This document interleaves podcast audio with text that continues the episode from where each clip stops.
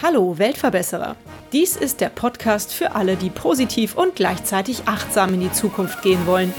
Ein Podcast über Nachhaltigkeit, soziale Projekte und Innovation. Trinkt ihr auch so gerne Kaffee wie ich? Bei uns zu Hause fällt jeden Morgen ein Kaffeefilter voll mit gebrauchtem Kaffeepulver an. Dieses Kaffeepulver muss nicht in den Müll wandern. Die Idee, aus diesem vermeintlichen Abfall etwas Neues, Beständiges zu schaffen, ließ Julian Lechner nicht los. Und er begann mit Kaffeesatz zu experimentieren. Was aus seinen jahrelangen Experimenten entstanden ist, erzählt er uns heute in diesem Interview. Viel Spaß damit! Ja, herzlich willkommen im Weltverbesserer Podcast. Zu Besuch bei mir heute ist Julian, beziehungsweise du sitzt natürlich in Berlin, ich sitze in Köln, aber die moderne Technik macht es möglich, dass wir uns so toll unterhalten können. Und Julian, du bist der Gründer von Kaffeeform. Bitte stell doch mal vor, was ihr da macht. Ich bin Julian, ich bin von Kaffeeform und Kaffeeform hat natürlich auch viel mit Kaffee zu tun, aber nicht im klassischen Sinne. Wir trinken nicht die ganze Zeit Kaffee oder stellen schöne Röstungen hier. Nein, wir recyceln alten Kaffeesatz und stellen daraus neue Dinge her. Das sind in erster Linie Kaffeetassen und Mehrwegbecher für den täglichen Gebrauch. Mhm. Wie bist du auf die Idee gekommen? Also ich nehme meinen alten Kaffeesatz tatsächlich Leider wandert er häufig in die Tonne, also natürlich zum Glück in den Kompost oder in die, in die Biomülltonne, aber ab und zu nehme ich ihn auch zum Düngen der Rosen und der Tomatenpflanzen. Ich habe gehört, dass das ganz besonders gut dafür ist. Aber wie bist du auf die Idee gekommen, Kaffeeform zu gründen? Ich habe schon, schon immer gerne viel Kaffee getrunken und habe damals mein Studium in Norditalien in, in Bozen begonnen und dort mit der ausgebreiteten Espresso-Kultur kam dann immer im letzten Semester die Idee, beziehungsweise mir ist einfach aufgefallen, dass einfach wahnsinnig viel Kaffee überall anfällt und dass daraus ja eigentlich bis, dass er entworfen wird, nichts weiter entwickelt oder hergestellt wird. Und da kam mir die Idee, daraus ein neues Material zu entwickeln. Und diese so erstmal total ungewöhnliche Idee musste ich dann meinen Professoren präsentieren, die, die auch nicht so richtig viel damit anfangen konnten, aber so nach einiger Zeit und mit der Vision daraus, irgendwann mal Kaffeetassen neue herzustellen, ist es mir dann gelungen, damals an dieser verrückten Sache zu arbeiten und innerhalb von ja, vier Monaten einen ersten Prototypen einer Kaffeetasse aus altem Kaffeesatz zu entwickeln und diese zu präsentieren. Wow, das hört sich ja nach einer richtig schnellen Entwicklung an. Was hast du dort studiert? Ich habe dort interdisziplinäre Gestaltung studiert und habe mir innerhalb dieses Studiums dann Produktdesign so als Schwerpunkt gesetzt. Produktdesign aber wirklich so sehr konzeptionell, dass wir uns wirklich viel mit, mit Kreislaufgedanken, mit der Verbesserung von Produkten, nicht nur mit der schönen Gestaltung so beschäftigt haben. Und dabei sind mir dann halt sehr früh neue Materialien untergekommen. Ich habe da ähm, mich total für interessiert, was alles so neben, neben den etablierten Dingen wie, wie, wie Kunststoff und Holz noch alles Spannendes gibt und habe in dem Zuge dann Kaffeesatz als meine Ressource entdeckt, um daraus neue Materialien und eben auch Kaffeetassen dann herzustellen. Toll, tolle Idee. Was ist in diesem Produkt noch drin außer Kaffeesatz? Das ist doch nicht nur Kaffeesatz, den ihr da zusammenpresst, oder? Genau, da muss ich, ich noch ein bisschen weiter aus. Also nach diesen ersten vier Monaten, die ich da an der Uni verbracht habe ähm, oder die ich für die Projektarbeit hatte, war die erste Tasse eigentlich nur für einen Espresso verfügbar oder verwendbar. Die hat sich dann wieder aufgelöst. Und das damalige Bindemittel bestand in erster Linie aus, aus Glucose, also aus einem geschmolzenem Zucker, der den Kaffeesatz in Silikonform gehärtet hat. Die sahen ganz hübsch aus, fast so wie schwarzes Porzellan. Aber die haben, wie gesagt, sich gleich wieder aufgelöst und waren auch sehr anfällig für, für so den täglichen Gebrauch. Und dann ging so richtig die Reise los, also die Reise der Materialentwicklung. Da habe ich mich mit viereinhalb Jahren mit beschäftigt, wie man diesen bröseligen, porösen Kaffee eigentlich in Form bringen kann und ja. wie er hält und stabil wird und wie man auf erdölbasierte Rohstoffe innerhalb des Prozesses so komplett verzichten kann. Also dass man die natürliche Substanz des Kaffee weiterhin erhält, dass man ihn dennoch wirklich gebrauchsfähig macht. Und das habe ich natürlich nicht alles gleich auf Anhieb alleine geschafft. Das war dann mit ganz viel Austausch und im Gespräch mit anderen Materialexperten, Verfahrenstechnikern, auch Produktgestaltern verbunden. Und somit ist dann nach viereinhalb Jahren eine finale Rezeptur entstanden, wo wir mit einem pflanzlichen Polymer arbeiten. Das ist im Prinzip ein Ersatzstoff für klassische Kunststoffe. Es sind auf Stärke basiert, wird es hergestellt, spielen dann Zuckerrohr und Mais eine wichtige Rolle, um das so zu vernetzen, den Kaffee, damit er stabil bleibt. Holz spielt eine Rolle, Zellulose. Und dann wird das Ganze zu kleinen Perlen verarbeitet, die dann letztlich aussehen eigentlich wie Kaffeebohnen. Und die kann man dann eigentlich in jede Form wieder in große Metallform einschmelzen. Das ist so wie so eine übertriebene Kuchenform, die muss man sich vorstellen, nur die ist riesengroß, so groß wie ein Pkw und die presst dann täglich unsere Kaffeetassen. Super. Das hört sich ja richtig fantastisch an. Also echt herzlichen Glückwunsch zu dieser Idee und zu dieser Umsetzung. Das hört sich jetzt so, ja, so einfach an. Klar, du hast vier Jahre gebraucht, aber das war bestimmt nicht immer einfach. Wie hast du das geschafft, dran zu bleiben und diese Idee weiter zu verfolgen, auch wenn du vielleicht zwischendurch gedacht hast, Mist, der Kram, der hält einfach nicht. Absolut. Das war auch wirklich zum Teil eine sehr, sehr schwierige Zeit. Wir sind pausenlos Experimente äh, sind, äh, sind schiefgegangen, äh, haben nicht funktioniert. Es gab auch nicht viel, was schon mit Kaffeesatz in dem Bereich gemacht wurde. Also es war totales Feldforschen und sich Notizen aufschreiben an jeder Ecke, wo irgendwas mal Kleines geklappt hat. Und dann habe ich mir wirklich so Stück für Stück den Puzzle damit aufgebaut und mir hier und da die einzelnen Erkenntnisse zusammengetragen, um dann irgendwann zu einem fertigen Produkt zu kommen. Das war auch zum Teil aus, aus, aus familiären Kreisen und im Freundeskreis haben mir auch die wenigsten geglaubt, dass das wirklich irgendwann mal möglich ist. auch viele, die sich dann in, in, in, dem Fachbereich so aufgehalten haben, waren auch eher verblüfft. Und es war echt eine schwierige Überzeugungsarbeit zum Teil, weil man ja auch so sein Leben beschreitet und, und, und Verpflichtungen und irgendwie letztlich ja auch was verdienen muss. Und ich musste das so alles unter einen Hut bekommen und habe mich sehr über die, eigentlich über die Prototypen retten können, die ich in den ersten vier Monaten entwickelt habe, weil die Fotos davon waren so stark, dass immer wieder Journalisten und Ausstellungen auf mich zukamen, die diese Arbeit und das Grundkonzept davon gerne präsentiert haben. Und dieses Interesse, was dann darüber immer entstanden ist, hat mich darin sehr motiviert, daran weiterzuarbeiten, an diesem großen Konzept und letztlich auch an dem fertigen Produkt. Mhm, das glaube ich. Ja, du hast ja eben schon angesprochen, die Finanzierung so einer Sache. Da hast du ja dann vier Jahre lang im Endeffekt mhm. nichts verdient. Hast du dich dann mit Nebenjobs durchgeschlagen oder hattest du da schon irgendeinen edlen Spender, der vielleicht doch an deine Idee geglaubt hat? Also ich habe mich in der Zeit nach dem Studium mit verschiedenen Jobs durchgeschlagen. Ich hatte dann auch ein längeres Arbeitsverhältnis bei einem Produktgestalter hier in Berlin wo ich auch mal hinter die Kulissen gucken konnte, wie Ideen eigentlich von der ersten Zeichnung auf der Serviette bis zum fertigen Produkt im Ladenregal so durchentwickelt werden und dass dort auch nur mit, mit warmem Wasser gekocht wird. Also dass letztlich auch viele Sachen gar nicht so schwer sind, wenn man einmal versteht, wie es funktioniert. Und diese zum Teil auch harten Arbeitsbedingungen und manchmal gar nicht so zukunftsreichen Materialideen haben mich dazu motiviert, da irgendwann auszusteigen und es dann selber anders zu machen und in die Wege zu leiten, wie ich es halt konnte, immer mit bescheidenen Mitteln, aber äh, letztlich hat das auch dazu geführt, dass man dann auch so in der Gründungsphase sich immer sehr auf das Wesentliche konzentrieren musste und damit dann auch Produkte oder auch der eigene, ähm, die eigene Unternehmung eben wirklich sehr klar geformt wird, dass man nicht ja frühzeitig irgendwie zu viele Leute einstellt oder dass man zu viele Produkte entwickelt, sondern dass man sehr fokussiert bleibt. Mhm. Ja, das ist ja gut. Dann hatte das ja einen guten Nebeneffekt sozusagen. Und jetzt hast du mittlerweile deine Firma gegründet. Seit wann gibt es die Firma? Und ihr habt auch einen Design Award gewonnen, habe ich gesehen. Also es ist ja sensationell. Erzähl das mal bitte. Ja, die Firmengründung war dann 2015. Da habe ich dann damals meinen mein Job dann an den Nagel gehängt und habe mich voll in das Projekt gestürzt. Hatte ähm, zu dem Zeitpunkt den, das erste verkaufsfertige Produkt dann auch fertig, die Espresso-Tasse.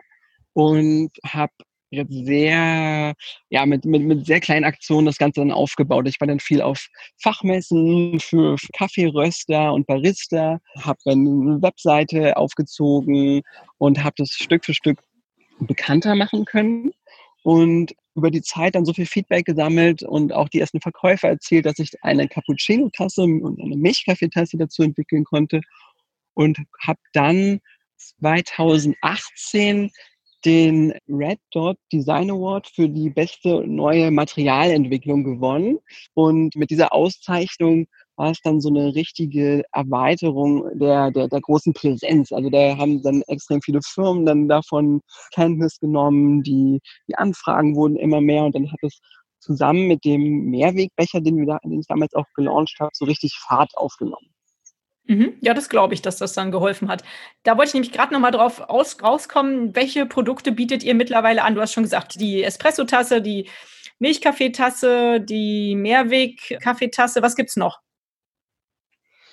Das sind insgesamt zurzeit vier Produkte. Ah, okay. Das ist eine, eine kleine Tasse, eine, eine Espresso-Tasse für einen, einen einfachen und doppelten Espresso eine Cappuccino-Tasse und eine Milchkaffeetasse. Das ist so das klassische Setup, was auch ein Café oder eine Gastronomie verwendet.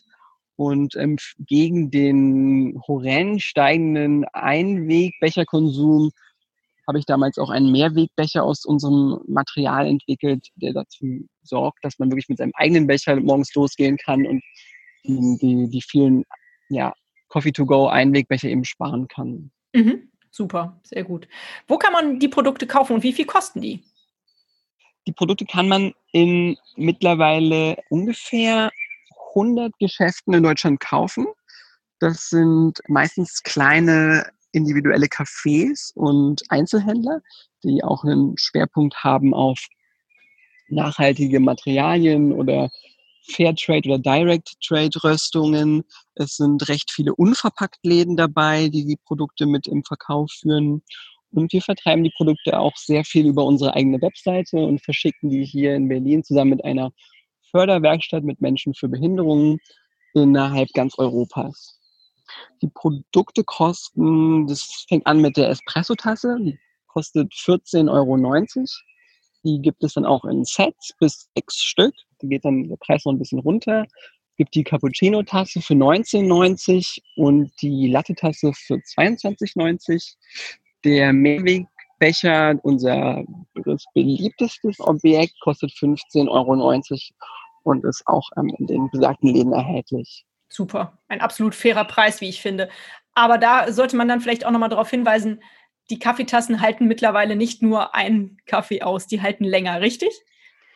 Genau, das, das muss man immer hier nochmal erwähnen. Das ist ähm, schon so in meinem Kopf, dass das äh, ja so gut und klasse funktioniert. Aber allen Außenstehenden ist das immer, äh, ist die Assoziation erstmal gar nicht klar, dass die Tassen so stabil sind, dass sie sogar den einen oder anderen Sturz gut überstehen, dass sie sehr leicht sind, ungefähr nur halb so schwer wie klassisches Porzellan.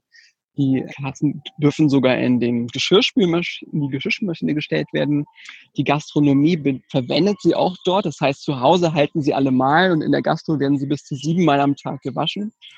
Und ja, der Coffee-to-go-Becher hat die gleichen Qualitäten und kann problemlos mitgenommen werden, ist sehr leicht und hat wirklich die gleichen Qualitäten, die man von ähnlichen Bechern aus anderen Materialien erwartet. Mhm. Das bedeutet also, naja, das ist ja eigentlich ganz logisch, der ist lebensmittelecht, aber zum Beispiel bei Kaffee fällt mir immer ein, die werden ja eigentlich immer heiß, die Einwegbecher oder auch viele Mehrwegbecher. Wird dein Becher auch heiß? Genau, also, die, also Wärme und Hitze ist auch ein spannendes Thema. Die Tassen sind sehr dickwandig, die haben eine gute Isolierung. Das heißt, wenn man den Kaffee einfüllt, dann muss man die Tasten gar nicht vorher aufwärmen, wie man es manchmal in, in, aus Bars kennt, wo das Porzellan auf der Maschine schon vorgeheizt wird. Das liegt daran, weil das Material sehr wenig Wärme aufnimmt und wenig Wärme abgibt. Das kommt auch dem Coffee-to-go-Becher zugute, nur der ist im oberen Bereich etwas dünnwandiger und unten ein bisschen dickwandiger, dass man ihn dort gut halten kann.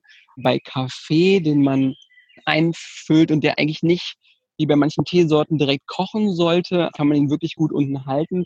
Wenn man aber Tee bevorzugt, dann ist es zu empfehlen, nochmal einen kleinen Sleeve, also so eine kleine, eine kleine Halterung um den Becher zu legen, damit man da auch wirklich sehr heiße Temperaturen mit abfedern kann. Wir haben auf der Oberfläche so eine spezielle Struktur entwickelt, die sehen so aus wie so kleine Streifen. Dann steht da nochmal so ein Luftraum zwischen Finger und Becheroberseite. Der sorgt auch nochmal dafür, dass man sich nicht direkt verbrennt. Mhm. Gibt es dann, du hast es gerade eben gesagt, tatsächlich Leute, die aus euren Produkten Tee trinken? Ich habe nämlich, als ich euer Produkt kennengelernt habe, das war auf der Ruhr Summit im vergangenen Jahr. Da ist es mir das erste Mal in die Hände gekommen. Ja. Da äh, habe ich gedacht, äh, super tolle Innovation, klasse Idee, aber ich finde, sie riechen nach Kaffee. Also ich würde jetzt Kaffee daraus trinken. Genau, die meisten unserer Kunden genießen auch wirklich ihren Kaffee aus den Tassen und aus dem Becher, weil die Assoziation äh, mit Kaffee so im Vordergrund steht, dass es einfach perfekt passt. Das ist das super Match. Aber wer auch mal ab und zu einen Tee oder anderes Heißgetränk daraus trinken möchte, der kann das auch tun. Die Tassen verfälschen nicht den Geschmack von anderen Flüssigkeiten ist aber so, dass man eine, eine, eine, leichte Kaffeenote immer schon an den Bechern wahrnimmt. Ähm, man hat so unterschiedlich schon das Gefühl, der Kaffee schmeckt vielleicht besser oder stärker oder hat mehr Koffein, aber das, das ist nicht reell der Fall. Also die sind sehr neutral, was das Einfüllen betrifft. Mhm. Also ich fand diesen Duft auch sehr angenehm, muss ich sagen. Ja, das, das, das freut mich zu hören, genau, weil man muss schon Kaffee an sich ein bisschen mögen, wenn man aus den Tassen trinkt, weil, weil Kaffee halt als Grundsubstanz äh, drin verarbeitet ist. Und wer, wer wirklich so sehr viel Wert auf feine grüne Tees oder, oder andere Spezialitäten legt, der ist da vielleicht ein bisschen so sensorisch, wie soll ich das sagen, so irritiert. ja, das hast du schön gesagt. Jetzt hast du eben schon ganz viel erzählt über die Handhabung. Wie ist das denn mit zum Beispiel Mikrowelle? Kann man die Tasse in die Mikrowelle stellen? Mikrowelle werden wir auch oft gefragt. Das empfehlen wir nicht, dass man da Flüssigkeiten drin aufwärmt. Das ähm, hat was mit der Strahlung zu tun und es könnte ähm, eben zu einer leichten Verformung auch kommen. Das ist was, was wir eigentlich ablehnen oder was, was wir sagen, was, was nicht gemacht werden sollte. Mhm. Und du hast eben auch erzählt, in dem Bindemittel, was ihr verwendet, da wird auch Glucose verwendet. Aber auf der anderen Seite hast du, oder habe ich ja auch schon herausgefunden, das Produkt ist Lebensmittel echt. Aber ich hatte jetzt so ganz kurz gedacht, ach praktisch, dann ist der Kaffee ja direkt süß. Aber das ist nicht der Fall, oder?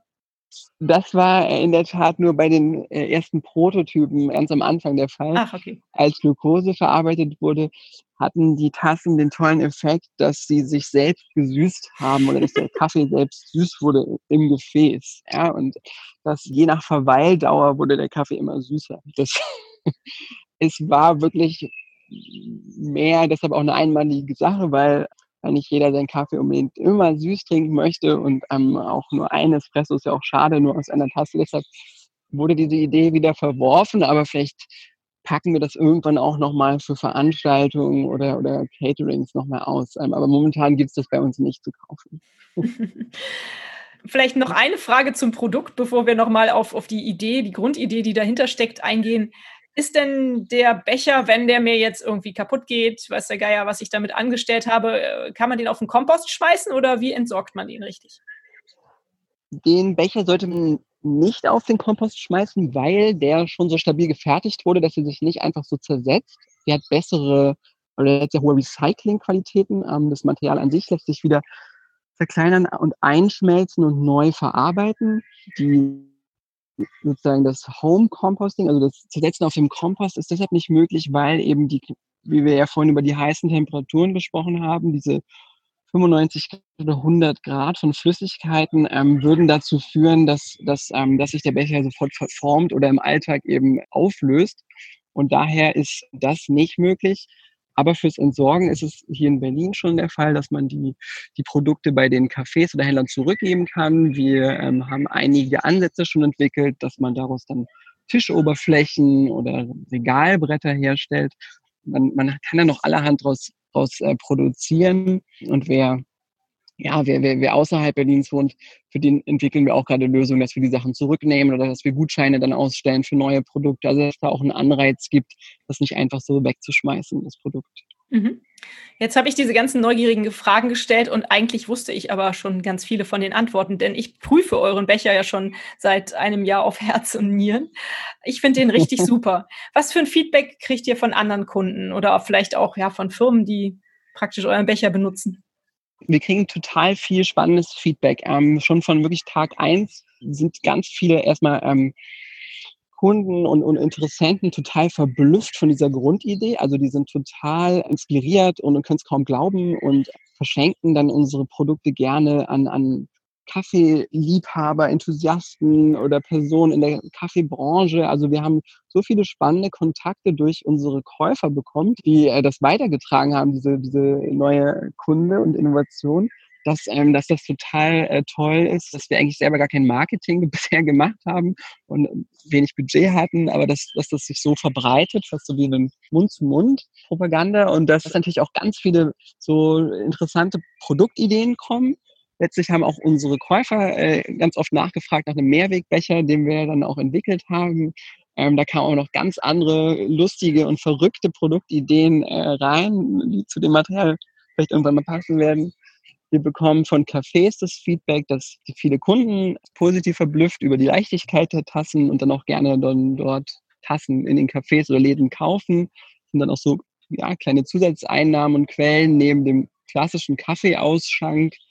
Viele Firmen haben die Tassen von uns schon gekauft als neues Kundengeschenk oder als Aufmerksamkeit im, im, im Besprechungsraum, so als als Anstoß zu einem neuen Gespräch oder so einem Kennenlernen. Äh, es ist ja auch was, was Verrücktes, dass so solche Kaffeetassen stehen. Also da passiert richtig viel und vor allen Dingen auch aus wirklich vielen Ecken der Welt, ähm, wo wir gar nicht so genau wissen, wie da eigentlich unsere Kaffeetassen schon hingekommen sind.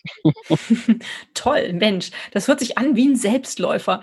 Gibt es auch irgendwelche Herausforderungen, vor denen ihr steht?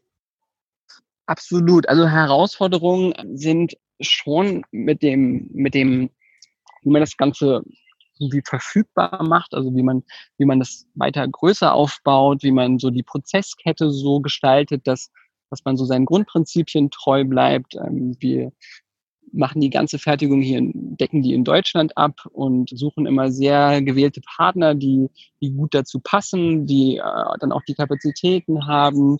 Das ist auf jeden Fall sehr spannend, das weiter und größer zu denken. Die Vielfalt auch der Anwendungsmöglichkeiten der Produkte ist sehr äh, interessant und aber auch mitunter sehr kostenspielig. Also man muss noch sehr genau gucken, welches Produkt man als nächstes dazu gibt äh, ins Sortiment, weil das dann wirklich eine langfristige äh, Angelegenheit sein muss, die sich auch dann mit dem Verkauf gut trägt. Wir hatten jetzt natürlich durch die aktuelle äh, Corona-Lage auch irgendwie zu kämpfen, wie man, wie man sich dort anders ausrichtet, wie man, wie man den Verkauf dann stärker über die Webseite abwickelt und, und auch, ja, intern muss man sich gut weiterentwickeln. Also es sind, es ist ähm, im, äh, im, wirklich da im klassischen Unternehmertum viel zu tun, aber es macht total Spaß. Mhm. Kannst du uns schon einen Einblick oder Ausblick gewähren, was euer nächstes Produkt sein könnte? Das ist ja total spannend. Genau, wir arbeiten natürlich an, an verschiedenen Ideen gleichzeitig, die dann ja nicht vielleicht alle sofort zusammen auf den Markt kommen, aber die, ähm, die dann hintereinander kommen. Wir tüfteln so an viel Feedback, was reinkommt, gerade auch so zu, zu Größen und zu ja, Präferenzen, wer trinkt wie viel Kaffee. Unsere jetzigen Mehrwegbecher haben ungefähr einen Füllinhalt von 300 Millilitern. Da gibt es dann auch noch viele Kunden, die möchten gerne größere Mehrwegbecher haben. Das ist was, was wir wir gerade verfolgen. Wir tüfteln auch an einer neuen, noch ein bisschen anders aufgebauten Materialrezeptur, um auch stärker Teetrinker zum Beispiel zu inspirieren. Das äh, ist auch ganz spannend. Da kann ich noch nicht ganz so viel zu verraten, aber da wird es auch was im nächsten Jahr zu geben, auch was so den ganzen den ganzen Bereich von, von Smoothies und Säften und so weiter betrifft. Das wird ja auch immer populärer und es gibt immer mehr so Saftbars, die überall aufploppen, auch für die wollen wir was anbieten. Ähm, und dann sollen Produkte auch ganz fernab von Trinkgefäßen auf den Markt kommen. So ganz verrückte Sachen, mit denen man jetzt noch gar nicht rechnet, die man dann ja vielleicht im Alltag oder äh, in seiner Freizeit verwenden kann. Es wird noch ganz spannend, was da alles auf den Markt kommt und ähm, hoffentlich viel erfreut. Super, ja, hört sich gut an. Ja, ich kann mir grundsätzlich auch so eine ganze Porzellan, äh, ist es ja dann nicht mehr, aber so eine ganze Kollektion vorstellen, Frühstücksteller und so weiter. Das könnte man doch wahrscheinlich auch machen, oder? Total. Wie ist es denn, wo holt ihr denn eigentlich den Kaffee her? Muss das benutzter Kaffee sein oder nehmt ihr tatsächlich auch unbenutzten Kaffee und ist das dann nicht wiederum eigentlich eine Verschwendung? wir arbeiten zurzeit ausschließlich mit verwendetem Kaffee, also mit recyceltem Kaffeesatz.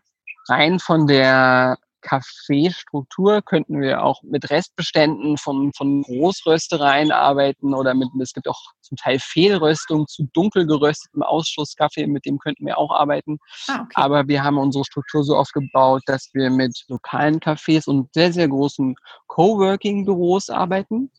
Sie wissen täglich Bescheid, dass dort der Kaffee abgeholt wird und das übernimmt dann eine Fahrradkurierflotte hier in Berlin. Super. Die schwärmen dann morgens aus mit ihren großen Lastenrädern und dem großen Transportrucksack dort drauf oder Gefäß und tauschen dann den Kaffeesatz aus mit einem leeren Gefäß und bringen ihn dann so richtig so sternförmig, muss man sich das vorstellen, kommen aus verschiedenen Ecken die Fahrradfahrer in eine Förderwerkstatt hier inmitten der Stadt, wo ein großes Trocknungsgerät steht, eine kleine Anlage und dort trocknen wir dann noch am selben Tag all den Kaffee, damit er nicht schlecht wird, damit er sofort wieder lagerfähig wird und für die Produktion, dann für die weitere Verarbeitung dann ja, verwendet werden kann. Super. Mensch, ich habe so ein richtig schönes Bild von euren Fahrradkurieren vor Augen. Klasse. Richtig toll. Ja, ihr, das ist auch so ein bisschen euer Leitbild. Ne? Ihr seid nicht nur eine Firma, die sich um Nachhaltigkeit sehr viel Gedanken macht und das umsetzt, sondern ihr wollt auch sozial agieren und tut das ja auch, indem ihr zum Beispiel die Förderwerkstatt beschäftigt, oder? Ganz genau. Das war wirklich von, von früher Stunde an so meine Intention, dass man zum einen schaut, wie man, wie man wieder lokal fertigen kann, wie man aber auch so in, in, einem, in einem Stil aufbauen kann, dass, dass man, ähm, dass, dass man eine serielle, also eine, eine, auch eine größere Produktion aufbauen kann, aber mit verschiedenen Akteuren, die, die alle wieder so entweder ja, ein Kollektiv sind, wie die Fahrradkuriere oder die, die Förderwerkstätten, die daraufhin die eigenen ähm, Beschäftigten mit neuen spannenden Aufgaben betreuen können. Das dauert dann manchmal auch länger. Gerade in der Anfangsphase waren dann natürlich viele, musste man auch ein bisschen ja, zurücktreten und, und, und Prozesse anders lernen.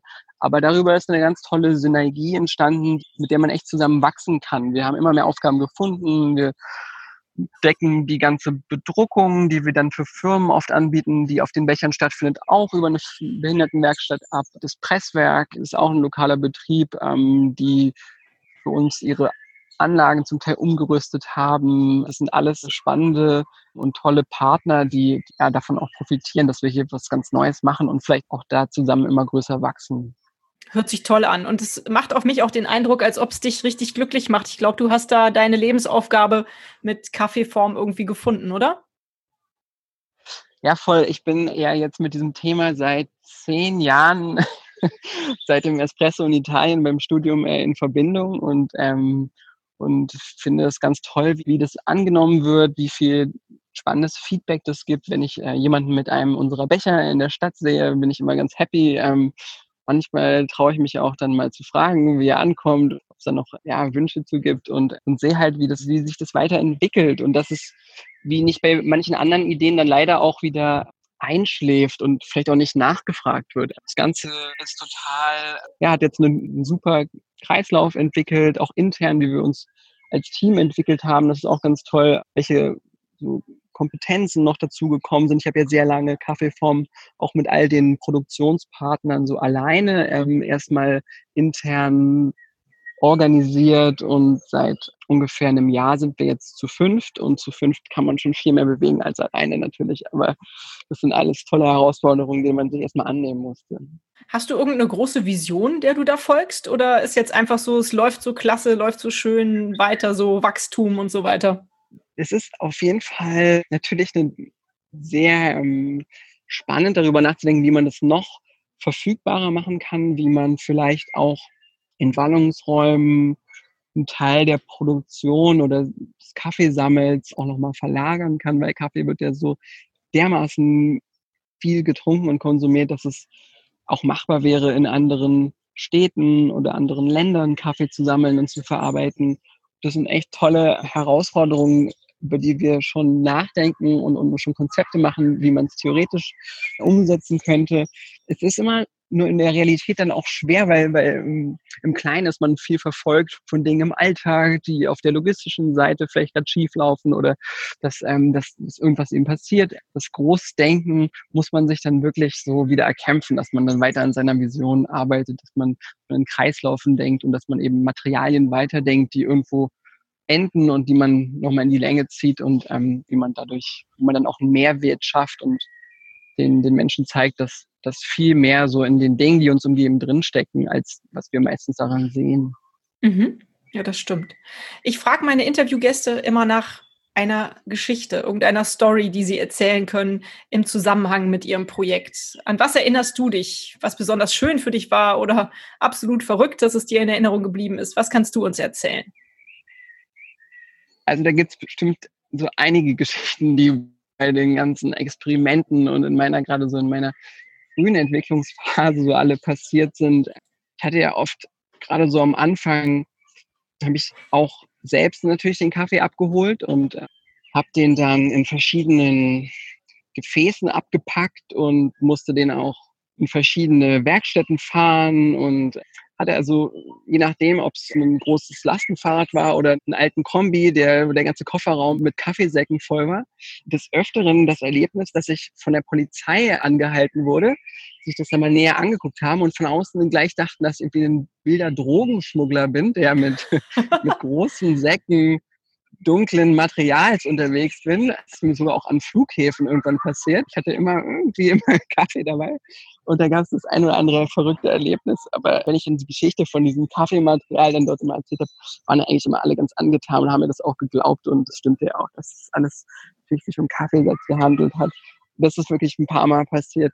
Ja, und ansonsten ähm, so an Tiefschlägen sind mir auf jeden Fall diverse Küchenutensilien natürlich verbrannt im Ofen. Die, meine WG war damals, in der ich gewohnt habe, wo ich die ersten Experimente gemacht habe, die waren natürlich alle mehr als überhaupt nicht erfreut, dass es den ganzen Tag nach Kaffee und gerösteten Kaffee und verbrannten Kaffee roch.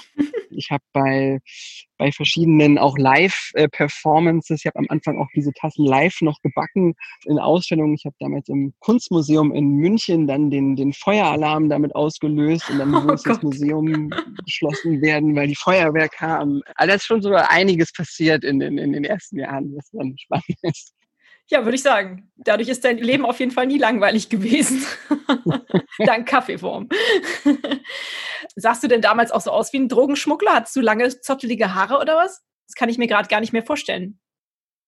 Ja, das ist lustig. Also äh, ja, ich äh, hatte auf jeden Fall so ein bisschen zottligere Haare und war auf jeden Fall noch ja so ein bisschen anders unterwegs. Ähm, aber okay. aber das ist ja genau man Polizei ortet einen ja nicht äh, so nach dem Äußeren, sondern Ach, ja eigentlich eher, was man da vielleicht Auffälliges dabei hat. Ach so, ja gut. okay. Siehst du dich denn, weil das hier ist ja der Weltverbesserer-Podcast, als Weltverbesserer? Ich sehe mich durchaus als Weltverbesserer, weil wir oder weil ich mit dem Kaffee, der ja sonst immer gleich weggeschmissen wird, wirklich eine, eine neue Ebene aufbaue, dass, dass man daraus weiterdenkt, dass man das verwenden kann, dass man in unserem Alltag, wo so viel Kunststoff hergestellt wird, dass man dafür eine Alternative schafft, um an der Stelle die, die Stoffströme ein bisschen runterzudrehen, sehe ich es total als Verbesserung an, die der Welt weiterhelfen kann. Definitiv. Nachhaltigkeit ist ja aktuell ein absolutes Trendthema. Was ja gut ist, grundsätzlich. Wie kommt Nachhaltigkeit denn in deinem Leben vor, außer jetzt in Kaffeeform? Das natürlich auch in, im, im Alltag, auch gerade so als Produktgestalter, wo man viel und nochmal ein bisschen konkreter auf die Sachen guckt, weil man dafür einfach einen anderen Blick entwickelt. Es spielt es natürlich eine große Rolle, dass ich mir bei, bei Kaufentscheidungen total die Frage stelle, ob ich das wirklich brauche und ob man, wenn man sich was kauft, dass man eher auf die Dinge achtet, die man länger hat und die, die qualitativ auch sich reparieren lassen oder die die man vielleicht auch irgendwann mal weitergibt. Das ist was, mit dem ich mich sehr beschäftige, weil die Dinge sind so schnelllebig geworden und zum Teil auch so schlecht produziert, dass man da total darauf achten sollte, dass man da auf Qualität geht, weil da kann man wirklich einen, einen, ökologischen Mehrwert schaffen, indem man seine Produkte, die ihn so umgeben, nicht so oft austauscht. Fahrradfahren taucht ja schon auf. Ich bin selber auch sehr enthusiastisch, habe mehrere Fahrräder und ähm, bin da so äh, ganz nah auch an den, an den Fahrradkurieren dran. Ähm, Ernährung ist auch ein wichtiges Thema. Auch da bin ich dabei, immer mehr auf, auf wirklich reduzierte und, und, und vegane Ernährung umzustellen. Ähm, ja, das sind so die Themen, die ich im Alltag, die ich im Alltag abdecken kann. Und dann seit einem Jahr ungefähr ist auch so das Thema bei mir mit dem, was man erwirtschaftet und wo das Geld eigentlich liegt, immer größer geworden. Also was Banking betrifft, ähm, habe ich mich total damit beschäftigt, was eigentlich mit unserem Geld gemacht wird und wo man sein Geld anlegen sollte und wie das Kreditinstitut dahinter aussieht. Also da habe ich erstmal auch ganz viel aufgeräumt und, und mir da eine ethische Bank natürlich für die Firma auch gesucht und eben auch für mein ganzes Privates, was man, was man irgendwie so uns irgendwo zu liegen hat. Mhm. Magst du da Werbung für machen? Was für eine Bank ist das? Ja, ich habe es gerade nicht gesagt, aber ich bin großer Fan von der GLS Bank geworden. Ah, okay, ähm, cool. Die macht so tolle Projekte und engagiert sich und inspiriert mich total und ich bin da total glücklich mit denen, dass ich da jetzt meine Kunden habe und vielleicht auch an Überförderung oder, oder Darlehen nachdenke, um die eine oder andere Sache für Kaffeeform auch weiter aufzubauen. Mhm. Ja, definitiv eine sehr gute Bank. Ich habe auch noch eine andere Bank jetzt im Interview demnächst, die Pax Bank, die sich auch sehr, sehr viel um das Thema Nachhaltigkeit und nachhaltiges Investment kümmert, was ich vorher gar nicht so genau wusste, aber seitdem ich das Interview geführt habe, spätestens weiß ich Bescheid. Also da gibt es mittlerweile echt ein paar Kreditinstitute, die sich da wirklich sehr engagieren. Sehr, sehr löblich auf jeden Fall. Ja. Ich habe noch eine Frage an dich, die ich normalerweise so gar nicht stelle, aber mir ist es bei dir aufgefallen, dass du ein unglaublicher Optimist zu sein scheinst mit dem Durchhaltevermögen, was du an den Tag gelegt hast bei deiner Entwicklung. Und ja, was hast du da irgendeinen Tipp für Menschen, die sich durchbeißen müssen, was man tun kann, damit man den Mut nicht verliert? Also Optimismus ist auf jeden Fall total wichtig, dass man selbst an sich glaubt und dass man auch aus Fehlern lernt. Oftmals so ein bisschen so erzogen oder aufgebaut, dass das gleiche Fehler irgendwie, dass es was Schlimmes ist und dass man, dass man damit gescheitert ist. Aber wenn man da so seine Einstellung zu verändert und da aufmerksam ist, kann man sehr, sehr viel daraus ziehen, was man da vielleicht falsch gemacht hat oder warum es zu dem Ergebnis gekommen ist, was man sich eigentlich vorgestellt hat. Und das sollte man sich total ähm, aufbauen und beibehalten. Und dann, ja, ist einfach so eine, so eine Grundneugierde total wichtig. Die habe ich mir, glaube ich, so etabliert und auch so als in meinem Studium damals aufgebaut, dass man einfach viel experimentiert und Sachen ausprobiert und nochmal so hinterfragt, kann ich nur jedem mitgeben, dass man, dass man da ja auch immer so ein bisschen probieren, testen, fragen machen sollte und mit seinen Ideen eben auch wirklich rausgeht, dass man die nicht in der Schublade lässt, sondern dass man die zeigt und sich viel Feedback holt und testet und sich nicht von der ganzen großen, komplizierten Umsetzung erschlagen lässt, sondern mehr so ein kleinen Schrittchen denkt und die dann Stück für Stück wie so einen Lego-Haus zusammensetzt. Schön, toll gesagt, klasse. Prima, dann sind wir auch schon am Ende des Interviews angekommen. Lieber Julian, meine letzte Frage ist immer die nach einem Buchtipp, weil ich total gern lese. Hast du einen Buchtipp für meine Hörerinnen und Hörer? Was hast du in letzter Zeit gelesen? ich beschäftige mich ja viel mit, mit, mit Kreisläufen und Kreislaufwirtschaft und ähm, da gibt es ganz fachliche Bücher und, und, und ganz wirklich detaillierte Bücher, aber ein tolles Buch, was man lesen sollte, was einen sehr für den Alltag und vielleicht auch für eine positive Zukunft inspirierend ist ähm, das Buch, heißt Cradle to Cradle von ähm, Michael Braungart. Mhm. Ein tolles Buch, was uns einen anderen Blick auf eine Konsumkultur gibt, wo man, wo man wirklich aus gutem Gewissen Sachen benutzen, kaufen, konsumieren kann, aber die alle, wenn man sie systemisch anders denkt, einen positiven Impact haben auf die Zukunft. Und das ist ja das, wo es eigentlich hingehen sollte, dass man nicht, dass wir uns nicht alle immer mit dem Zeigefinger ähm, gegenseitig vorhalten, was wir gerade falsch und negativ machen, sondern dass wir zu einem positiven, nach einer Aufwärtsspirale kommen. Ja. Mhm. Hört sich nach einem spannenden Buch an. Klasse. Du, ich danke dir für deine Zeit, die du dir genommen hast und für das super äh, spannende, interessante, sympathische Gespräch mit dir. Es hat mir sehr viel Freude bereitet und ja, weiter so mit Kaffeeform voran. und vielen Dank. Tschüss. Ja, vielen Dank. Tschüss. Hey, vielen Dank, dass ihr wieder bis zum Ende dran geblieben seid. Findet ihr Kaffeeform genauso spannend und toll wie ich? Dann schaut euch doch mal die Homepage an. Kauft die Tassen, verschenkt sie, benutzt sie und meldet euch gerne zum Austausch und mit neuen Ideen bei Julian. Und hat es euch gefallen? Seid ihr inspiriert, berührt? Habt ihr eine Idee für eine neue Podcast-Folge oder Verbesserungsvorschlag für mich? Dann hinterlasst mir doch eine Bewertung oder einen Kommentar. Ich freue mich drauf. Ihr findet die Weltverbesserer regelmäßig hier an dieser Stelle. Abonniert den Podcast doch gerne. Bis bald, eure Birte.